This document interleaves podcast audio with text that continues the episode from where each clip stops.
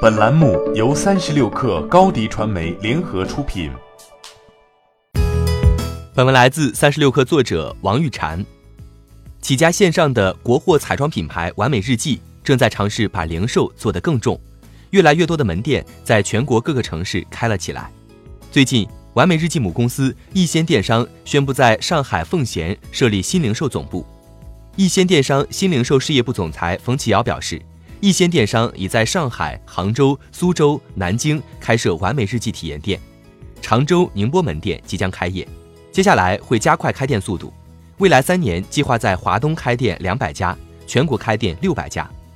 过去一年，完美日记已经在全国各地陆续开设了三十多家线下体验店。二零二零年，这一品牌计划进入的三四线城市将从二零一九年的三个提高到接近八十个，到小镇姑娘身边去。冯继尧没有透露开店成本的回收周期，但自信这笔账算得过来。我们未来三年开店六百家，分布在一百多个城市，这个数字是经过推算可以实现的。冯继尧说：“因为完美日记的大部分线下用户都集中在这一百多个城市，竞争对手也是如此。”我们要去那些城市开店，满足用户的体验需求，触达那些没有覆盖过的地方，这样基本一二三线城市都能够覆盖的差不多。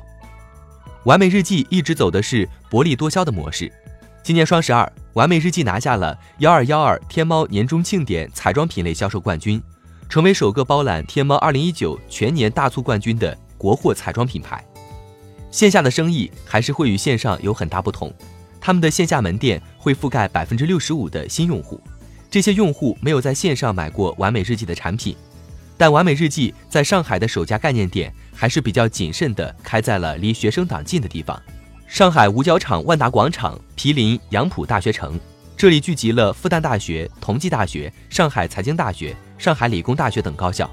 学生坐公交车到这里用不了半小时。